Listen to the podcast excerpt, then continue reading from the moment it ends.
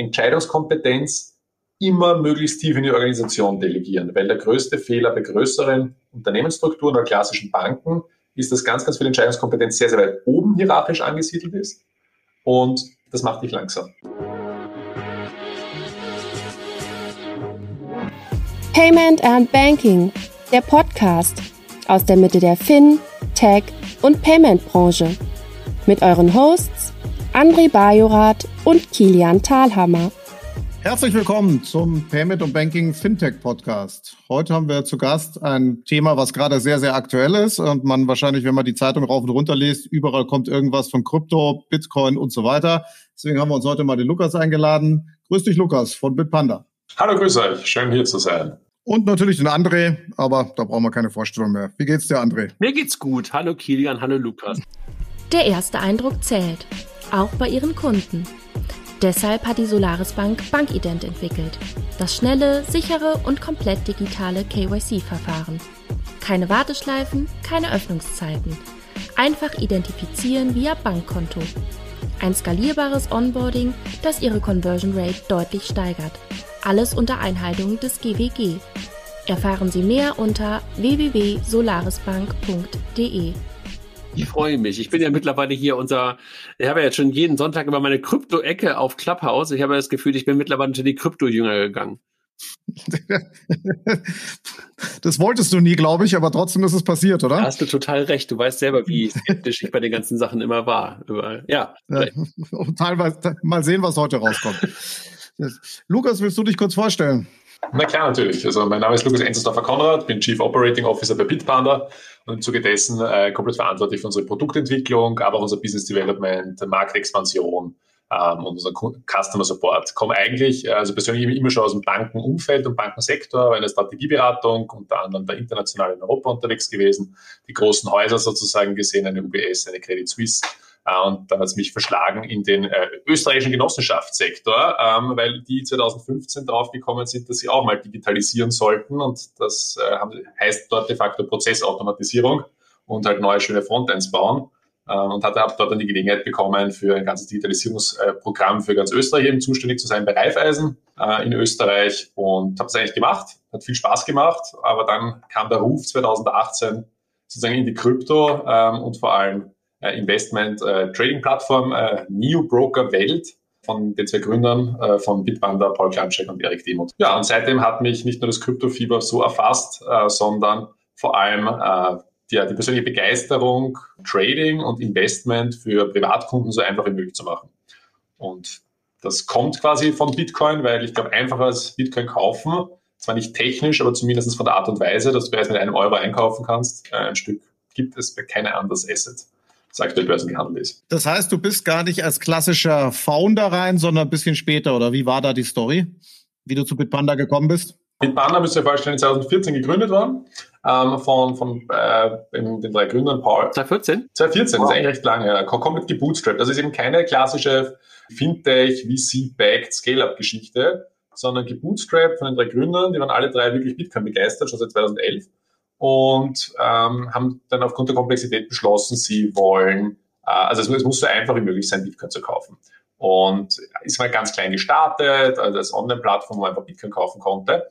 Und dann halt sukzessive gewachsen und gerade so 2017 so in, äh, im, im ersten oder im letzten, sagen wir mal so, größeren Bitcoin-Hype, dann halt profitabel geworden. Und basierend darauf bin ich dann zu Bitpanda gekommen und wir haben eigentlich ganz schnell entschieden, dass wir das laufend skalieren müssen und sind von einem Unternehmen mit 30, 40 Mitarbeitern mittlerweile auf 300 Mitarbeiter skaliert. Großteil Standort in Wien, Österreich, aber auch, wir haben ein Büro in Istanbul, ein Tech-Hub in Krakau, sind gerade dabei, also Polen, und äh, sind gerade dabei, auch in andere europäische Länder standardseitig zu expandieren.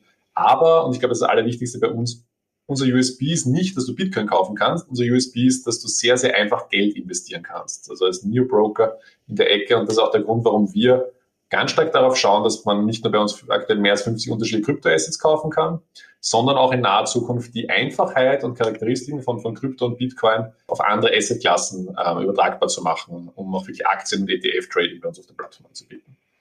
Und so der Brückenschlag sozusagen zur traditionellen Veranlagungswelt. War das schon immer die Idee der letzten sieben Jahre oder hat sich die jetzt so langsam rauskristallisiert? Nein, also es hat sich äh, 2018 eigentlich, also ich bin im 2018 dann zu Bitpanda. Es war so für, für mich damals so äh, die Erkenntnis, dass das, was eben da bis jetzt stark als Plattform entwickelt wurde, genutzt wurde, um, um Krypto zu kaufen und zu verkaufen, sich eigentlich diese USB so gut eignet, um das klassische Trading- und Veranlagungsgeschäft äh, zu vereinfachen, als auch ganz stark äh, zu disrupten langfristig. Und das war der äh, Anstoß, wo wir gesagt haben, passen jetzt die Produktentwicklung und, und entwickeln auch die nächste Asset-Klasse für die Plattform. Und sind sehr, sehr froh, wenn wir im Jahr 2021 äh, Aktientrading bei uns live bringen werden. Lukas, ähm, jetzt kommst du, das hört man ja vom Zungenschlag aus, aus Österreich und, und Bitpanda hast du ja gerade schon gesagt, auch in Wien und sowas. Seid ihr offen für alle oder seid ihr momentan aus, warum auch immer Gründen, technisch, regulatorisch oder sowas irgendwo eingegrenzt?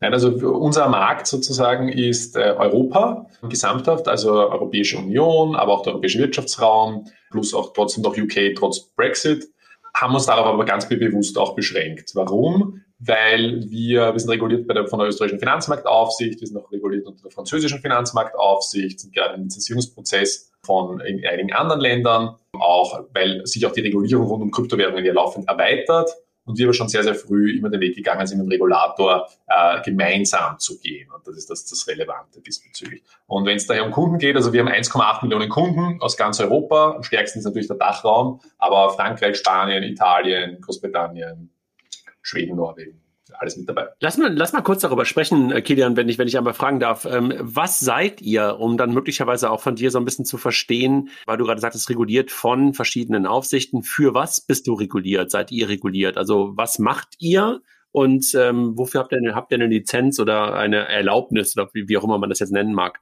Also das, was Kunden bei uns machen können, ist ganz einfach Geld auf die Plattform einzahlen, vier Währungen, Euro, US-Dollar, Schweizer Franken und so weiter, äh, und dann Assets erwerben. Also das heißt, ihr haltet erstmal, ihr haltet erstmal Fiat-Geld und damit bist du schon, dafür, dafür musst du schon. Genau, also das, wir haben Lizenzregeln, wir sind ein Zahlungsinstitut, also Payment Service Provider, PSD2-Lizenz. Und das zweite, was wir sind, ist registriert als äh, Krypto-Verwahrer, als auch äh, als Krypto-Handelsplattform unter der europäischen AML 5D-Regulierung. Deutschland geht da ja den anderen Weg mit der schärferen Regulierung zum Thema äh, Wertpapierfirmenlizenz im Vergleich zu allen anderen europäischen Ländern die entsprechend einer Umsetzung der fünften Geldwäscherichtlinie sozusagen da folgen und, und da die AML 5 Registrierung relevant ist, so nennt sich das dann.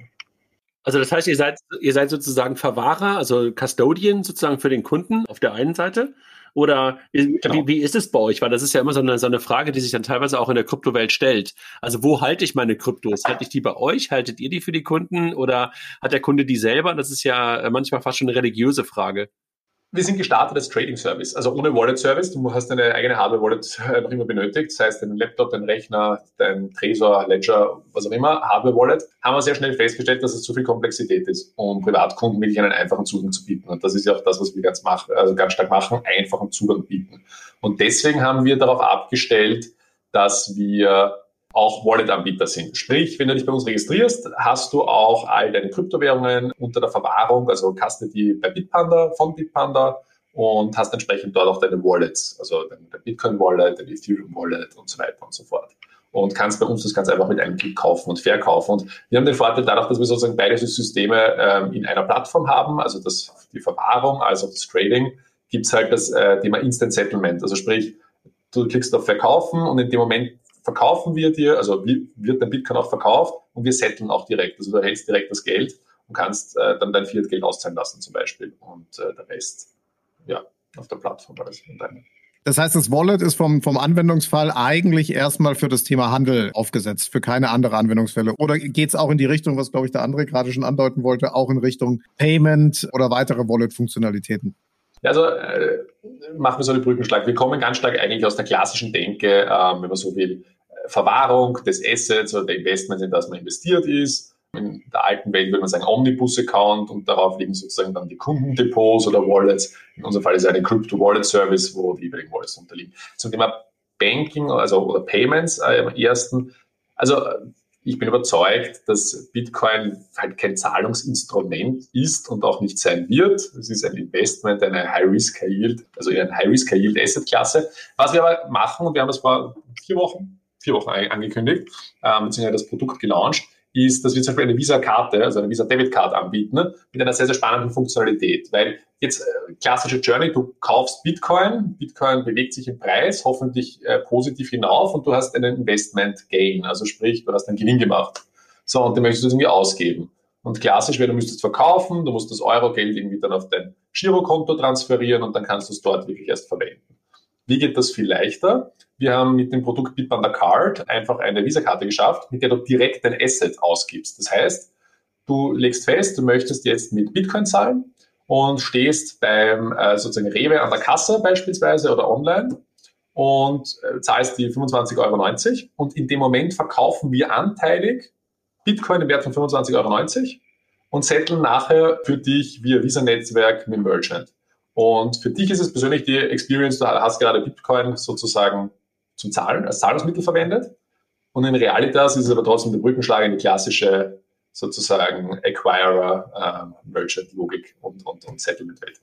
Da muss ich unser Beispiel, André, vom, äh, vom Sonntag erwähnen in unserer Clubhouse-Session, weil da war eine Kollegin, glaube ich, da, die genau dieses Beispiel auch genannt hat und gesagt, dadurch, dass hier alles steigt, kann ich ja umsonst einkaufen. Große Gefahr bei sowas. Nee, wir hatten ja eine lange Diskussion auch darüber, ähm, ob denn äh, der Bitcoin, das hast du ja gerade, Lukas, da glaube ich auch zu Recht gesagt, das ist eigentlich nicht wirklich eine Payment-Methode. Äh, daraus natürlich eine Karte zu machen, daraus kannst du dann eine Payment-Methode machen und da hat man eine lange Diskussion auch mit Alex Bechtel, kennst du möglicherweise ja auch, mhm. ja, äh, darüber, klar, äh, welches Asset gibst du halt freiwillig am schnell äh, am ehesten aus, ne? Und äh, das, das, das war die Diskussion darüber. Dass es dann Menschen gibt, mhm. die das tun, darüber freut sich bestimmt der eine oder andere, ob das dann irgendwie der Sinn, das sinnvollste Asset ist, was man dann beim Rewe einsetzt, ist glaube ich eine andere Frage. Ne? Genau, es kommt darauf an, hast du eh vor auszusteigen oder genau, ähm, genau. nicht. Aber, also, aber, ja. aber ihr seid damit, ihr seid damit, hast du gerade gesagt, ihr seid sozusagen so ein bisschen Payment, ihr seid auf der anderen Seite Custody und du hast gerade gesagt, ihr, ihr verkauft auch Instant. Das heißt, du bist auch Market Maker, Börse? Korrekt. Also das, was wir machen, und das ist eigentlich unser Hauptgeschäft, äh, ist also Neo-Broker, sprich Handelsplattform, wo der Kunde den Vorteil hat, dass er instant äh, verkaufen und verkaufen kann. Also wir haben nicht die Komplexität einer Börse, dass du jetzt Ordertypen hast oder dass du ähm, sozusagen Execution hast, also äh, dass ein Order geplaced wird und dann executed, sondern bei uns ist ein Kauf, also du hast einen Kauf- und Verkaufsbutton und mit einem Klick wird entsprechend deine Order gegen uns als Gegenpartei dann verkauft oder du kaufst von uns und wir setteln instant und, und du hast es sozusagen sofort auf deinem Wallet. Was es halt extrem einfach macht. Und eure, ist ja auch das, und, und eure Liquidität ist groß genug auf der Plattform, dass ihr sozusagen dort auch vernünftig Market, äh, Markt machen könnt, ja? Korrekt. Also man muss sich das vorstellen mit, wir, wir handeln jetzt nicht gegen unseren Kunden im Sinne von wir Market Maker auf einer Börse, der gegen Retail Customer möglichst handeln möchte, sondern was wir machen ist, anstatt dass wir die Order des Kunden durchreichen an eine Börse, wo sie dann eben entsprechend gesetzt wird, nehmen wir dem Kunden die Komplexität ab und haben dafür einen, hinten raus ähm, ein, ein sehr effizientes Risikomanagement, das halt sozusagen äh, diese Exposure direkt am Markt platziert. Mhm. Okay hat halt den Vorteil, dass es einfacher ist. Und das ist halt irgendwie so diese ganze Grundlogik äh, unserer Plattform. Wie seht ihr dann, sagen wir mal, von der Positionierung her dadurch, was, was, was André gerade meinte, dass ihr ja eigentlich drei, nennen wir es mal, Geschäftsmodelle äh, kombiniert. Wie viel Komplexität ladet ihr euch da auf und glaubt ihr, dass ihr nicht in den Punkt irgendwann reinkommt, dass das schwer zu handeln ist? Also der Payment-Teil jetzt über den Weg Visa-Karte, äh, den Custody-Teil und den Trading-Teil. Ist, finde ich, gefühlt schon sehr viel in einem Modell. Ja? Wie könnt ihr das handeln? Also ich glaube, es kommt immer darauf an, wie man denkt. Wenn man aus der klassischen Welt denkt, also kommt, wo man sagt, da, da hast man den Depotverwahr, also die Verwahrstelle und dann die Handelsplattform, dann klingt das natürlich nach irgendwie viel Komplexität an einem gemeinsamen Ort. Der Punkt ist aber dadurch, dass es zusammen ist, schafft man erst den Vorteil für den privaten Kunden zu generieren. Nämlich dadurch, dass ich äh, Verwahrung, Settlement-Netzwerk und sozusagen Trading-Stelle ähm, an einem Ort habe, ist es für den Kunden extrem einfach, weil es ist wirklich wie, und jetzt ganz anderes Beispiel, ein Amazon Webshop. Und das war die Grund, oder ist immer unser Ansatz, dass ich als Kunde kann ganz einfach bei Amazon, ich suche mein Produkt aus, ich lege es in meinen Warenkorb, mache einen Checkout-Prozess und krieg's zugeschickt. Bei uns ist es, ich zahle Geld ein, ich suche mir ein Asset aus, ich sage, ich mache einen Mini-Checkout-Prozess durch, was de facto nichts anderes ist als ein Trade Flow und habe das Produkt und habe, im Prinzip habe das Asset investiert. Und das ist halt ein, meiner Meinung nach, viel kundenfreundlicherer Ansatz als äh, klassische Trading-Struktur. Womit verdient ihr Geld, Lukas? Also du hast gerade gesagt, ihr seid äh, Cashflow positiv, anderthalb Millionen Kunden, 300 Mitarbeiter. Würde ich gleich nochmal eine Frage zu stellen, was machen die eigentlich? Aber erstmal, womit verdient ihr Geld? Also was wir nehmen, ist äh, eine Gebühr, einen Handelsaufschlag, nichts anderes ist. Ähm, auf Bitcoin ist das 1,49 Prozent vom jeweiligen Kauf- oder Verkaufsvolumen. Und das ist das. Und das nehmt ihr in Bitcoin oder das nehmt ihr ähm, in Fiat? Na, je nachdem. Wenn du kaufst, ist es meistens Fiat-Geld. Wenn du verkaufst, nehme ich an, du verkaufst den Asset und dann nehmen wir es an. okay. Ja, wobei irgendwann habt ihr ja andere Assets dann und nicht mehr nur Kryptos, wie du ja vorher meintest, ja? Korrekt, wir haben zum Beispiel jetzt auch aktuell Gold auf, schon auf der Plattform und, mhm. und andere Edelmetalle, die man auch handeln kann. Das ist recht lustig, das ist quasi physischer Edelmetallhandel, aber digital abgebildet. Also wie funktioniert das? Wir kaufen Gold physisch ein, legen das in einen Tresor in der Schweiz und geben basierend darauf digitale äh, Token-Bestandteile aus. Und du kannst dann einen Token kaufen, der anteilig quasi einen Goldbaren äh, wirklich physischen Edelmetallanteil hat und 100% äh, backed ist, also mit dem Underlying. Und dann nehmen wir 0,5% beispielsweise im Kauf. Mhm. Wo ihr selber euch in Anführungsstrichen Liquidität in Form von Gold bereithaltet. Das heißt, wenn alle Tokens verkauft sind, dann gibt es in dem Sinne keine mehr, beziehungsweise müsst ihr Goldbare nachkaufen. Ist das von der einfachen Logik so zu verstehen oder? Korrekt. Das war zum Beispiel im März letzten Jahres, als äh, plötzlich große, also große Corona-Pandemie ausgebrochen, ganz Europa Angst und auf der Suche nach Gold, weil sichere Veranlagung, zumindest in der Theorie, und der Goldpreis ja so stark hinaufgegangen ist, war das zum Beispiel kurzfristig, sagen wir so, herausfordernd, das Gold zu finden. Aber auch kein Problem gewesen dann, sagen wir es jetzt so Irgendwo ist es schon. also, das heißt, also ihr, ihr, verdient an dem Kauf und an dem Verkauf, also euren, euren Spread, verdient ihr auch beim, beim Thema Payment, also du hast gerade über die Karte gesprochen, also ist das ein Premium-Produkt oder verdient ihr was an den ähm, Issuing-Entgelten? Nein, also das, was wir bei der Karte ganz bewusst geschaut haben, ist, das ist nichts, wo wir versuchen, Geld damit zu verdienen, sondern etwas, wo es immer nur darum geht, die Wertschöpfungskette zu erweitern und es dem Kunden möglichst einfach zu machen, auch, auch sein, sozusagen seine Gewinne zu verwenden. Ähm, daher äh, bei der Karte selbst gibt es keine Gebühren außer FX-Kosten, wenn du sagst, du zahlst halt eben außerhalb des Euroraums, weil es eine Euro-geissuede Karte ist. Und als auch zum Beispiel bei äh, mehr als drei oder fünf Bankomatabhebungen. Was wir aber sehr wohl nehmen ist, und das ist der Punkt, wenn du sagst, du zahlst mit Bitcoin, ist es ja ein Verkauf und auf die Verkaufstransaktion ähm, entsprechend fällt halt eine Gebühr an. Okay. Was ist denn eure Zielgruppe? Was, wie schauen denn die klassische, klassisch marketingtechnischen Personas bei euch so aus? An wen adressiert ihr euch denn? Ja, also ich muss sagen, das ist allgemein sehr interessant, weil es ist nicht so, wie man glauben würde von N26 oder Revolut, wo, wenn ich die jungen, hippen 20-Jährigen, die entsprechend ein, ein Girokonto oder, äh, haben möchten, sondern das, was wirklich unsere Zielgruppe sind, sind Personen, die sehr einfach Geld investieren wollen. Und das beginnt mit Anfang 20 und endet mit Ende 50, Anfang 60. Das heißt, es ist quer durch die Bank, durch ganz Europa, geschlechtstechnisch beides, mit klar, also klar größer repräsentiert männlich, äh, männliche Kunden, ähm, aber meistens sind es halt Personen, die Geld angespart haben oder die Geld äh, aus anderen Sachen, also Ver Veräußerung von einem Grundstück oder von Unternehmensanteilen, ähm, einfach Geld haben und das in Kryptowährungen investieren wollen. Wenn du dir jetzt den, sagen wir mal, den Wettbewerb oder die Landschaft so anschaust, würdest du eher sagen, mein Wettbewerb sind Neo-Broker oder die Revoluts dieser Welt, die zwar auch irgendwie ein bisschen, ein bisschen Krypto machen, wo das aber nicht direkt im Vordergrund steht, oder eher die klassische Börse, äh, wer auch immer, Binance, Kraken, whatever. Wo würdest du dich sehen oder wer tut euch am meisten weh aus Wettbewerbsgesichtspunkten? Ich glaube, das ist auf der einen Seite auch wenn sie nicht so stark sind in Europa, trotzdem einfach, weil sie sehr stark dasselbe äh, Geschäftsmodell oder Plattformmodell bedienen als Coinbase Retail.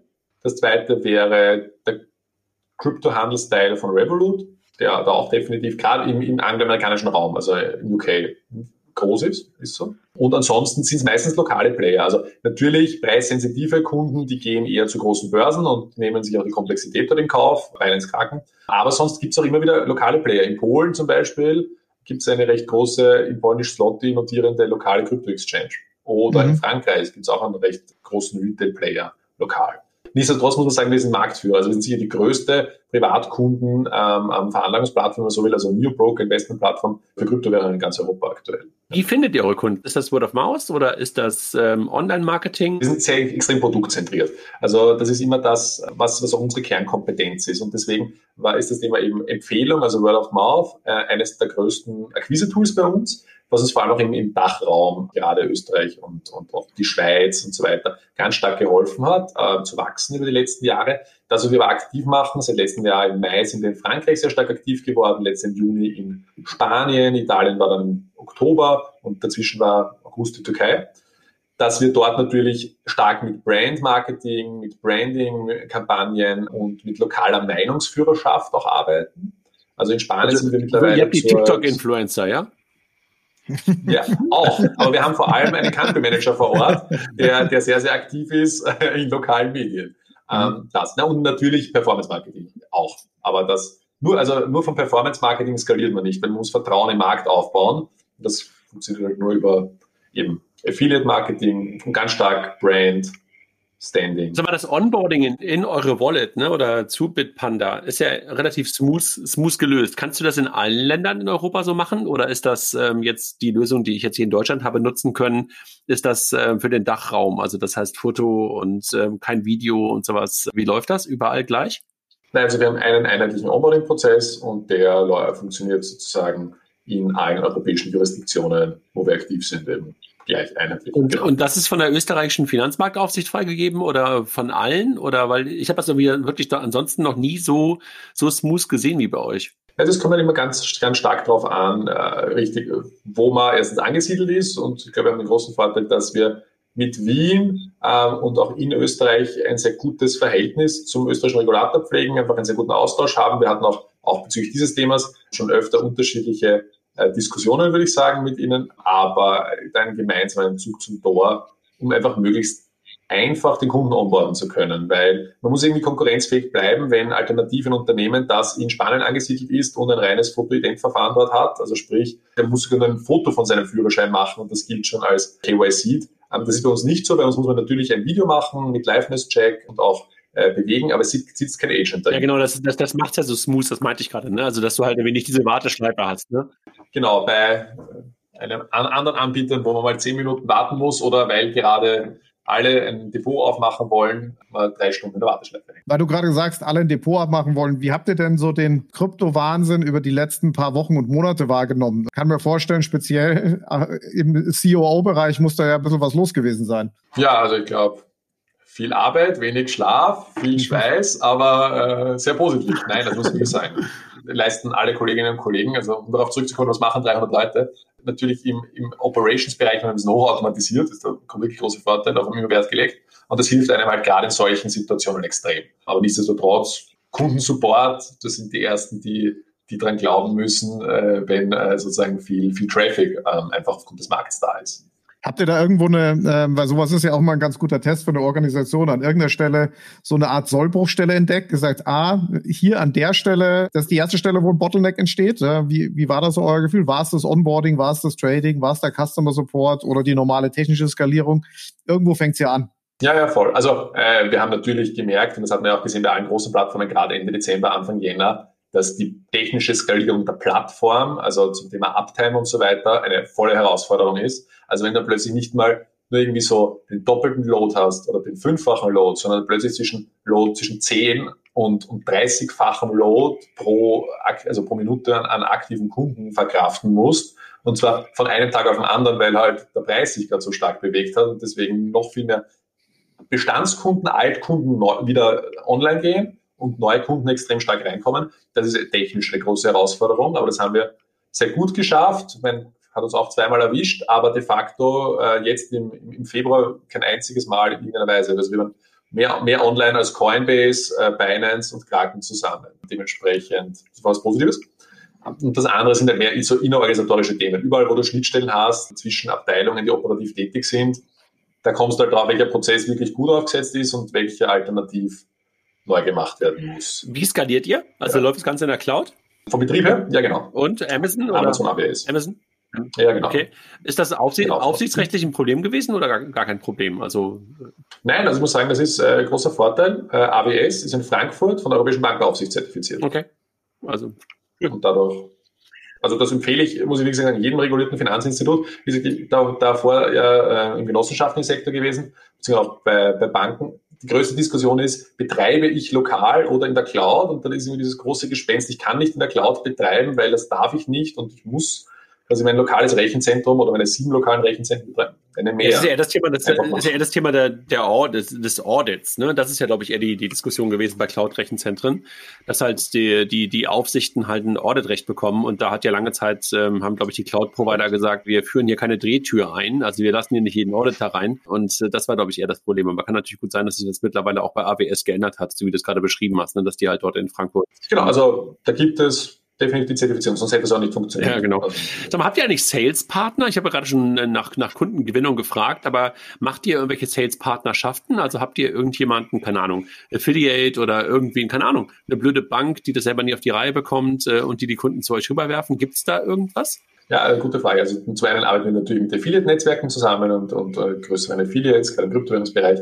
Was wir aber gerade in den letzten sechs Monaten sehr stark sehen, also ist äh, das zweite von dir angesprochen ist, dass traditionelle Player, also gerade Retail-Universalbanken zum Beispiel oder Fintechs mit Retail-Exposure, welche halt überhaupt nichts mit sei es Krypto also oder vielleicht auch Trading am Hut haben, das aktiv anbieten wollen ihren Kunden in unterschiedlichen Varianten. Entweder eben als reine Vertriebskooperation, sprich ich als Privatbank habe Kunden, die Krypto kaufen wollen, habe eine Kooperation und vermittle, aber auch welche, die ganz stark sagen, hey, ich möchte das ganz gerne in einer White-Label-Variante anbieten und deswegen ähm, gehe ich zur Bitpanda und, und wir, wir stellen sozusagen die technische Plattform, die Funktionalität zur Verfügung. Ja, das, das, das macht ihr also. Das heißt also nicht nur unter eu eurer eigenen Brand, sondern wirklich auch als White Label für andere, wo ihr dann Absolut. alle, aber dann nutzt du eine einzige Börse, also du sozusagen, dann bist du, dann, dann holst du alle deine White Label auf eine Börse drauf, ähm, oder wie machst du das? Du hast dann einen Partner, Bank, kannst du vorstellen, du bist ins Online-Banking dort integriert, der Kunde kann dort klicken, möchte Bitcoin kaufen, je nachdem, wie es aufgesetzt ist, ist die rechtliche Partei sind wir, weil wir erfüllen sozusagen, nehmen das ganze regulatorische Framework und so weiter mit, braucht sich die Bank um nichts kümmern,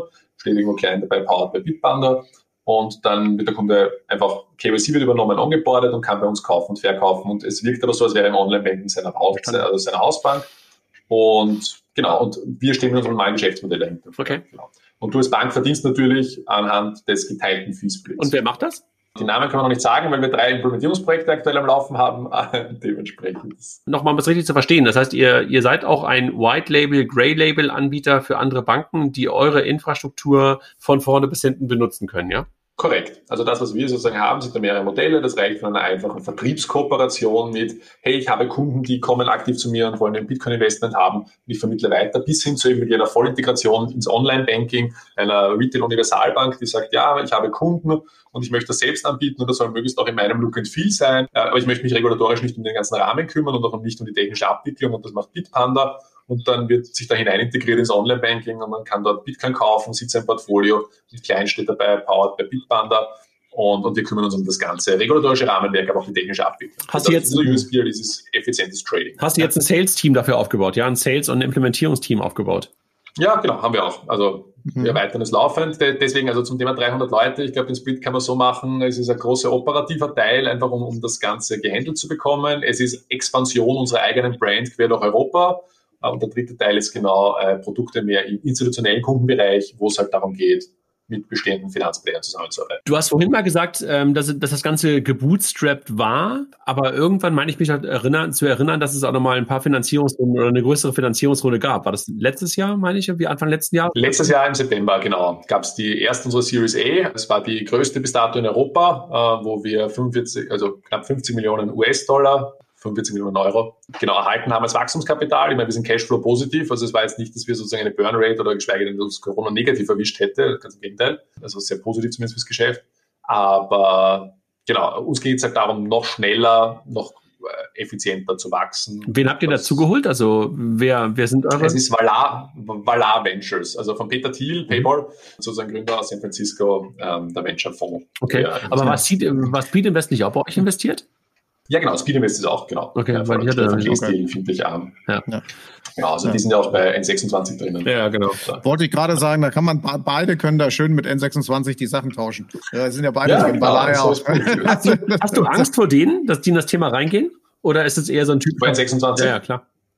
Ich meine, an ihrer Stelle würde ich mir überlegen, äh, in das ganze Thema Trading einzusteigen. Weil zum einen, wenn du das Produkt mit Revolut vergleichst, wenn das fehlt ihnen halt komplett. Auf der anderen Seite ist es halt gerade wenn man sich die Erfolge von äh, klassischen, also Neo-Brokern äh, anschaut in den letzten zwölf Monaten, definitiv. Angst davor, glaube ich, weniger. Ich glaube, der wahre Vorteil ist, der Markt ist groß genug und wächst ja auch recht stark. Man könnte ja sagen, dass, dass es sozusagen ähm, ein klassischer Teil von einer Banking-Experience ist und ähm, dass dann möglicherweise so der Zugang schneller für den Kunden da ist und möglicherweise, also deshalb meine ich mit Angst, ne? also einfach als weiterer. Ja, das stimmt, ja. Ja, also ich muss sagen, weil ich glaube, unser Produktangebot ist einfach sehr, sehr gut und bis man das mal, wenn man so komplett nachgebaut hat, Da würde ich eher ein 26, falls Sie zuhören, die White Label Variante. ja, genau, das war gerade mal, war gerade mal ein anderes Thema. Ähm, ich meine, das ist ja irgendwie, wenn man das so vergleicht, ne? Also ihr nennt es ja Neo Broker und ähm, aber das Geile ist ja wirklich, dass euer Modell so viel näher am Geld gebaut ist als irgendwelche Neo-Giro-Konten oder irgendwelche auch jetzt Neo-Trader wie, wie Trade Republic und sowas. Bei euch investieren die Leute ja wirklich richtig und äh, da schreit ja auch keiner danach, weil das ja manchmal vielleicht auch gar nicht so richtig sichtbar ist. Keiner schreit über die Provision, die genommen wird. Gibt es da einen Vergleich? Seid ihr billiger oder teurer als irgendwelche anderen? Guckt da irgendjemand nach? Preislich, sensitiv gibt es natürlich Kunden, die äh, nehmen dafür mehr Komplexität in Kauf und gehen dann zu Börsen wie Kraken, Binance und traden auf einer echten Börse zu niedrigeren Kosten, aber mit mehr Komplexität und keiner Convenience und viel weniger Funktionalität. Wir nehmen vom Pricing her dasselbe wie Coinbase beispielsweise, nehmen auch 1,49 Prozent ähm, und sind mit absolut, wenn man sich überlegt, damit natürlich jetzt teurer als klassische Börsen, haben aber den Vorteil, dass es trotzdem, also es gibt viele, viele Kryptoanbieter, die viel teurer sind. Aber das heißt, wir sind sicherlich nicht äh, irgendwie extrem teuer.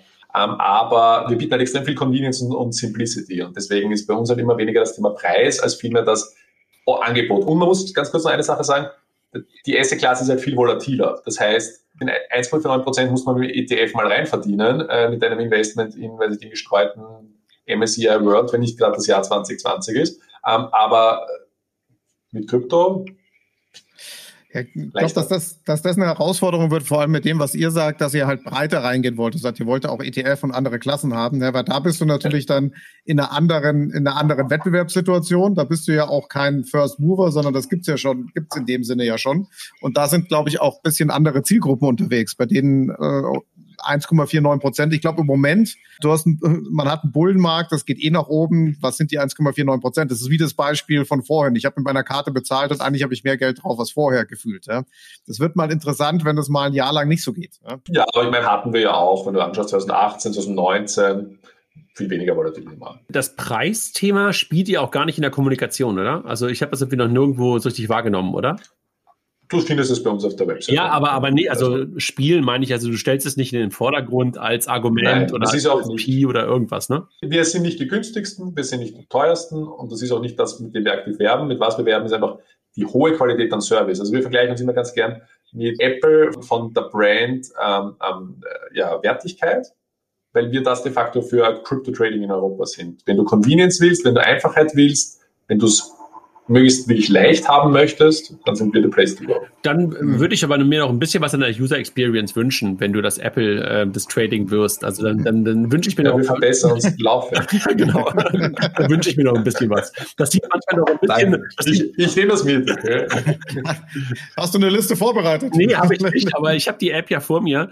Ähm, und äh, in der Tat, also, aber das ist ja immer Geschmacksfrage, ist immer das Schwierigste überhaupt. User Experience ist natürlich bei so viel ich sag mal, Produkten oder so viel Assets, die er halt anbietet, glaube ich, irgendwie auch echt eine Herausforderung. Das ist mir auch schon bewusst und habe da wahrscheinlich schon irgendwie echt mal versucht, das Beste irgendwie auch mal anzublenden und sowas. Ich habe auch ein paar Verständnisfragen, aber es ist ein anderes Thema.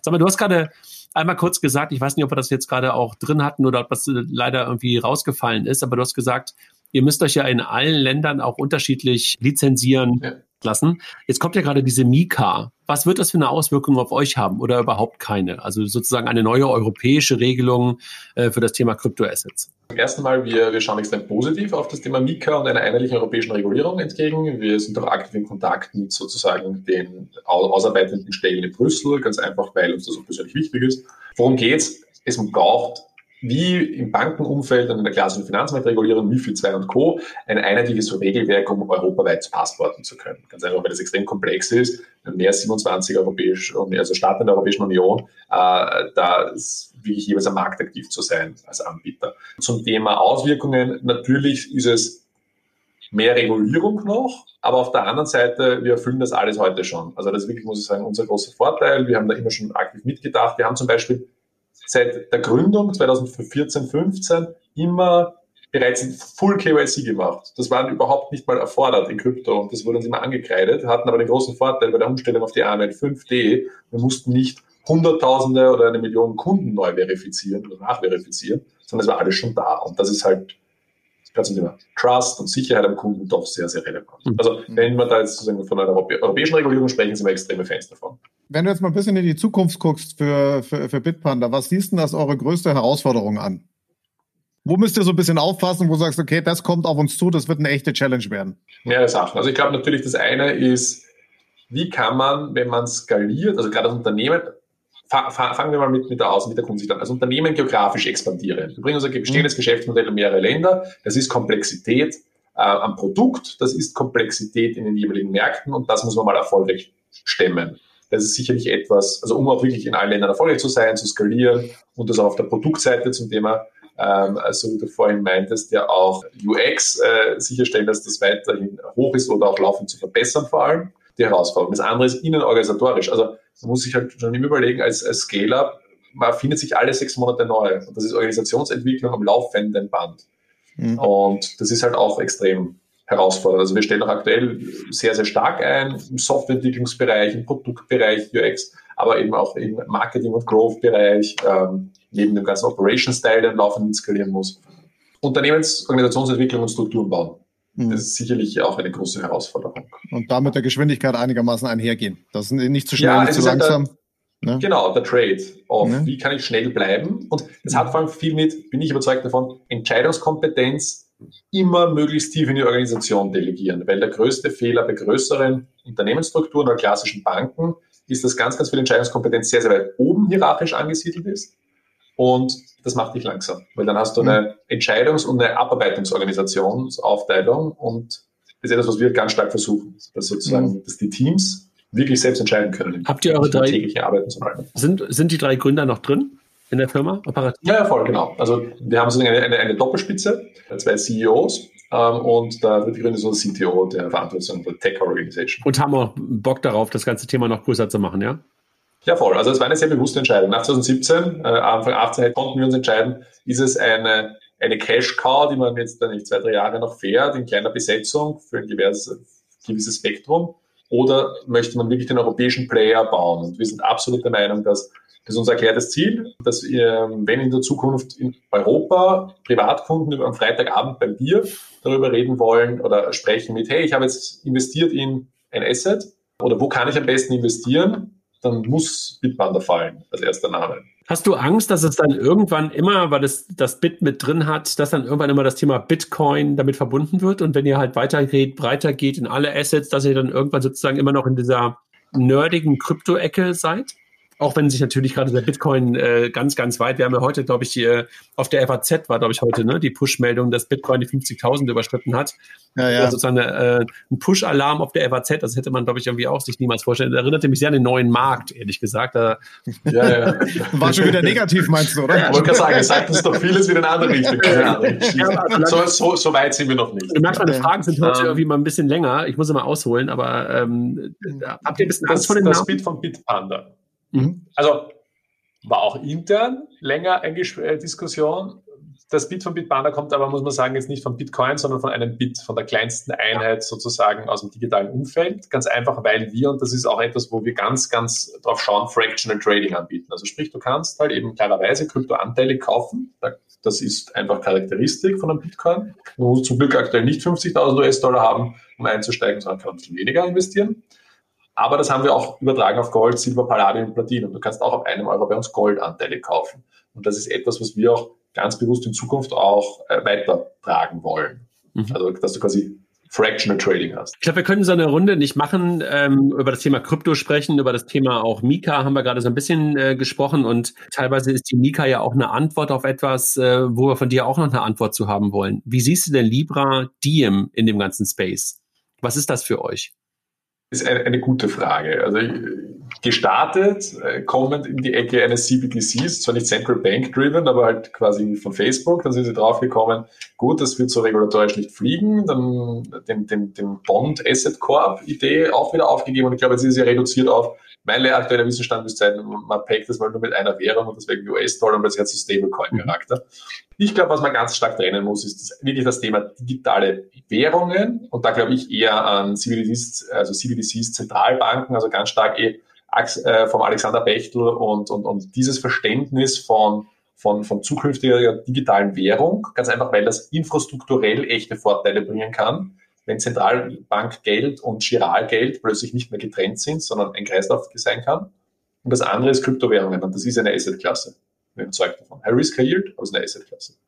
Und das gehört dann zu jedem klassischen Portfolio eigentlich dazu. Also drei bis fünf Prozent bis zu zehn, je nachdem, dass dein Risiko, dein Risikoappetit ist, kann man das in jedes Investmentportfolio mit aufnehmen. Wenn du sagst, es ist eher Stablecoin-artig im Moment, dann hat es ja eigentlich für euch damals keine große Relevanz eigentlich im Moment, oder?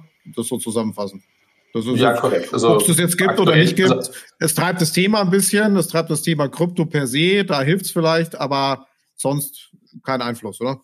Warten wir es mal, bis es überhaupt rauskommt. Das ist, glaube ich, das wirklich Relevante. Ähm, und alles andere muss man sich dann im finalen Setup anschauen. Dann lass uns jetzt noch nach dem, nach dem anderen Player fragen, der ja gerade auch in das Thema eingestiegen ist und der möglicherweise dann eher in eure Richtung geht. Was ist mit PayPal? Und PayPals Plänen sozusagen in das Thema Bitcoin und in das Thema Krypto reinzugehen. Siehst du die eher in so einer Wallet-artigen äh, Ecke, wo ihr auch seid? Also ich glaube, dass PayPal allgemein, wenn man sich die letzten Tage auch von deren strategischer Ausrichtung das anschaut, es ja nicht nur darum geht, da jetzt irgendwie Krypto-Trading anbieten zu wollen, ja. sondern die wollen so der Finanzwallet werden und, und, und, am Ende auch alles aus einer Hand anbieten. Also eigentlich so ein bisschen, äh, auch wo Klarna ja aktuell in die Richtung gehen möchte, jetzt unabhängig von Krypto-Trading. Ja, also ist definitiv, äh, man sieht ja, PayPal hat mit ausgelöst einen starken Bitcoin-Anstieg letztes Jahr in, in Q3, in Q4, ist definitiv nicht unrelevant. Ich glaube trotzdem, dass es einen Unterschied gibt, ob man äh, PayPal, die kommen aus einem Zahlungs-Payment-Eck oder wir, wo es wirklich darum geht, einfach ein Investment zu tätigen, eine Investmentplattform zu sein, ein Unterschied. Schauen wir mal, wie sie sich entwickeln werden. Wir kennen ja die Diskussion auch, oder dass es auch unterschiedliche Sichtweisen darauf geht, warum PayPal das eigentlich macht, warum man da eigentlich eingestiegen sind. Ja, ich glaube, das äh, gibt es meiner Meinung nach auch nicht die eine Variante. Also man kann jetzt, ist es die Zielgruppe, ist es das Thema, ist es vielleicht doch eine Kostengesichtspunkt, weil sich Assets da günstiger halten lassen. Das finde ich interessant. Aber das Anlagethema, glaube ich, da sind sie noch ein Stück weit weg. Und diese Super-App-Geschichte, was du gerade gesagt hast, in die Richtung, bin ich auch gespannt, aber es ist wahrscheinlich ein extra Podcast zu gucken, ob PayPal diesen Weg hinkriegt oder nicht. Ja, aber es wird eine spannende Frage werden. Wo, wobei Kilian, also eins muss man ja sagen, die haben ja auch schon vor zwei Jahren in, in Weltsparen Raisin investiert, also sozusagen so die, die, ich sag mal, Inkredenzien, ne, die kommen ja so ein bisschen näher. Jetzt kann man natürlich sagen, ein, ein, Financial Investment ist nicht gleich ein Product Investment, wissen wir, glaube ich, äh, alle sehr gut. Aber spannende Frage. Ich glaube, wir brauchen mal wieder irgendwie echt einen Podcast zum Thema Super App, ja oder nein, sinnvoll oder nicht und so weiter. Das ist ein anderes Thema. Aber ich glaube, dass das wirklich, wirklich eine spannende Frage ist, weil es geht immer mehr jetzt in die Richtung. Die großen Player, also wie gesagt, ja auch Klarna von der Überlegung her jetzt, was, was, was dort die Bestrebungen sind. Da hat man natürlich die, die klassischen Neobanken. Aber ich glaube, Klarna hat irgendwie immer die, die, die, die DNA des Payments. Ne? Ich glaube, das ist immer die Frage, wo kommst du mit deiner DNA her und was bist du? Ja, China schüttelt den Kopf. Ich, äh, ja. ja, aber ist PayPal nicht? Kommen ja, von denen? Ja, auch. PayPal auch. Ja, ich glaube, ich glaube, die gehen in unterschiedliche Richtungen. Jetzt trifft es ein bisschen ab in Klarna PayPal, aber ich glaube, dass, dass du ja auch bei den Super-Apps Ausrichtungen hast. Und ich glaube, Klarna kommt vom Kaufen her. Also die haben sich ja auch positioniert, als ich kaufe da Sachen ein, ja, Produktplacements mhm. und so weiter. Und PayPal versucht es jetzt aus der Finanzecke hinzukriegen. Ja? Und beides sind ja irgendwie Super-Apps. Ich glaube nicht an die Super-App, die alles kann, sondern schon so ein bisschen Vertikalisierung. Und deswegen wäre wahrscheinlich Klarna gar nicht der direkte Konkurrent, ja? sondern doch eher äh, die, die Bank oder andere Wallets. Wallets, ja. Oder halt jemand wie Coinbase oder ihr. Ja? Also ich glaube, die Richtung ist so weit auseinander ist das nicht. Ja? Aber alle haben ihren eigenen Anker, ne? Und, und kommen aus anderen Richtungen. Ne? Das ist irgendwie eine spannende Frage. Ja. Irgendwo bewegt man sich immer auf das gleiche Thema zu, auf den Kunden. ja, ja, ohne so, den wird Solange man es nicht nur aus dem Zahlungsverkehr macht, ist alles gut. Ja, ich glaube, ja, ja. einfach schwer Geld zu Lukas, haben wir irgendwas vergessen so in dem ganzen Space? Also wir haben ja jetzt irgendwie darüber gesprochen, was ihr seid, also regulatorisch, ähm, was ihr sozusagen so an Kunden habt, wo ihr herkommt, was ihr anbietet, wo ihr noch irgendwie seid, also was ihr irgendwie auch so seid ähm, von den Features, also Börse, Custody und, und, und Payment, euer Businessmodell so ein bisschen verstanden, bisschen in die Zukunft geguckt, äh, aufs Team ein bisschen geguckt. Was haben wir vergessen? Abschließend, vielleicht das einfach äh, sehr, sehr schön ist, um es um, um, abzuschließen. Warum machen wir das Ganze? Und das äh, liegt jetzt nicht daran, dass sagen wir äh, so stark äh, aus einem, einer Überzeugung für Krypto kommen. Ja, wir sind absolut überzeugt davon, das ist eine gute Asset-Klasse, aber äh, da, da geht es um viel mehr wirklich, wir glauben daran, dass Investieren in Europa viel stärker demokratisiert gehört und dass es viel leichter werden muss zu investieren. Warum? In Zeiten von negativen ähm, Zinsen und einer immer höheren Inflation, die wir sehen werden in den nächsten Jahren, äh, glaube ich wirklich dran, wird es essentiell werden für einen Privatkunden in Europa zu investieren. Und, äh, also Kontinentaleuropa ist ja klassisch eher, werten wir die Produktregion kleiner 15 Prozent im Privatkundenbereich. Das heißt, da ist nicht viel investiert und, es, und ich glaube, scheitert natürlich nicht, also ein bisschen Finanzbildung, aber vor allem an der Komplexität, die es hat, weil man es eben nicht gewöhnt ist. Und das ist das, was wir ganz, ganz klar angehen wollen, es so einfach wie möglich zu machen und zu investieren. Und das geht im Prinzip auf einem Euro. Heute mit Kryptowährungen und Edelmetallen und in Zukunft mit noch mehr. Edelmetalle. Lustig, dass du es immer wieder sagst, aber ich. ja, das ist so. Wir können Edelmetalle bei uns kaufen. Und das ist das Beste, wenn du einen hochvolatilen Bitcoin hast, dann hoffentlich hast du noch ein bisschen stabiles Gold dabei. Äh, ich habe Betongold, ey. Ah, das kannst du noch nicht ganz kaufen.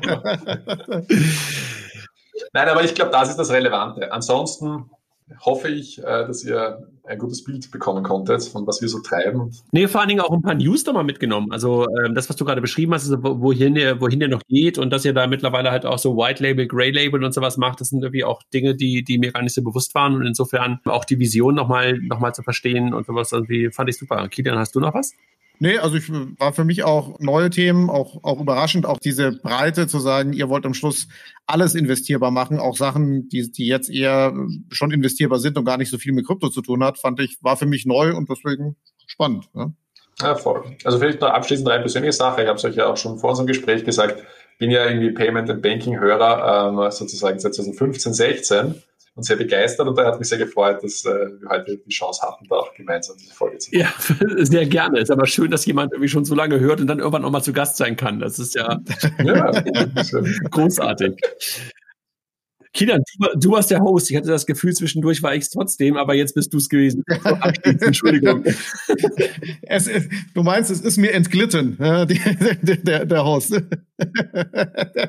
Das so, äh, ist ja am Ende auch egal. Nee, also äh, Lukas hat mich, hat mich gefreut. Super, danke für die Offenheit und für die Themen. Wir sind echt gespannt, wo es hingeht. Und wenn es so weitergeht, wie du sagst, sind wir sicher bald mal wieder hier im Podcast. Da freue ich mich. Würde mich freuen, natürlich. Danke euch für eure Zeit. Ciao. Tschüss.